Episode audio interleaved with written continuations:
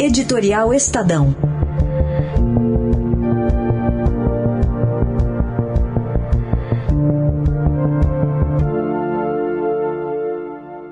Editorial de abertura da edição do Estado de segunda-feira, dia 18 de fevereiro de 2019. Um balanço feio de 2018.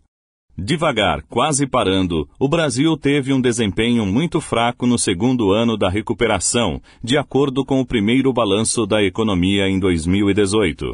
A produção cresceu apenas 1,15%, de acordo com o Índice de Atividade Econômica do Banco Central, IBCBR, divulgado na sexta-feira passada. Um balanço mais completo e muito mais detalhado deverá sair no começo de março, quando os novos números do Produto Interno Bruto forem anunciados pelo Instituto Brasileiro de Geografia e Estatística, o IBGE. O resultado geral poderá ser pouco melhor que o esboçado pelos técnicos do BC, nada mais que isso. Pelas últimas estimativas do mercado, a expansão pode ter chegado a 1,30%. Mais de 12 milhões de desempregados ocupam o cenário de uma economia em recuperação ainda muito lenta, depois de dois anos de recessão. Em 2017, primeiro ano da retomada, o PIB cresceu 1%, de acordo com o IBGE. No começo do ano passado, economistas do setor financeiro e das principais consultorias apostavam em aceleração da atividade. Na primeira semana de janeiro, a mediana das projeções para o PIB apontou crescimento de 2,69%. Não seria um desempenho brilhante, mas o país pelo menos avançaria na ocupação da capacidade ociosa da indústria, num processo combinado com ajustes e reformas. A criação de emprego seria mais lenta, mas ganharia impulso quando a confiança de empresários, investidores e consumidores se firmasse. Não deu certo. Durante a maior parte do ano, os indicadores mostraram resultados melhores que os de 2017, mas com indisfarçável perda de vigor. A pauta de reformas já estava emperrada, com o governo acuado por denúncias, depois do lance combinado entre procuradores da República e os irmãos Batista, controladores do grupo JEF. Ainda assim, a inflação permaneceu controlada e a taxa básica de juros caiu em março ao patamar de 6,5%, mantido até hoje mas vários fatores frearam o consumo e mantiveram os empresários muito cautelosos, limitando os investimentos, as contratações de pessoal e a acumulação de estoques.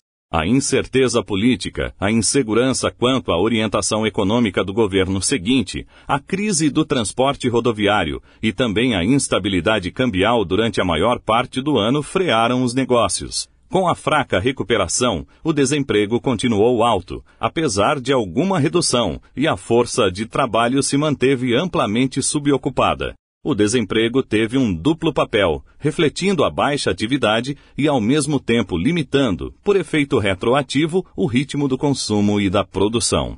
Os números parciais conhecidos até agora combinam com um quadro geral de baixo dinamismo, talvez pouco melhor que o resumido nos dados do IBCBR, como sugerem as projeções de mercado.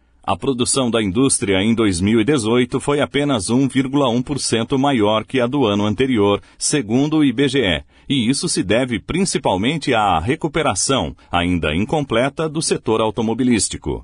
Pelo menos na aparência, o dado mais animador é o aumento de 7,4% na produção de bens de capital, isto é, de máquinas e equipamentos. Houve algum investimento produtivo, sem dúvida, mas isso deve ser explicável principalmente pela urgência de repor meios de produção muito desgastados ou desatualizados, depois de cerca de sete anos de estagnação industrial. As vendas do comércio varejista ajudam a entender o baixo ritmo da recuperação industrial. As necessidades do dia a dia alimentaram vendas 2,3% maiores que as de 2017. Somando-se a esse conjunto as vendas do setor de veículos e peças e as de material de construção, chega-se a um crescimento de 5% em relação ao volume do ano anterior, graças ao segmento automobilístico. Desemprego alto, orçamento familiar ainda apertado e lenta recuperação industrial continuaram limitando a prestação de serviços. Com retração de 0,1%, o setor fechou em negativo pelo quarto ano. Confiança será o insumo principal para maior atividade em 2019. Isso dependerá, em primeiro lugar, da aprovação, sem muita demora, de uma boa reforma da Previdência.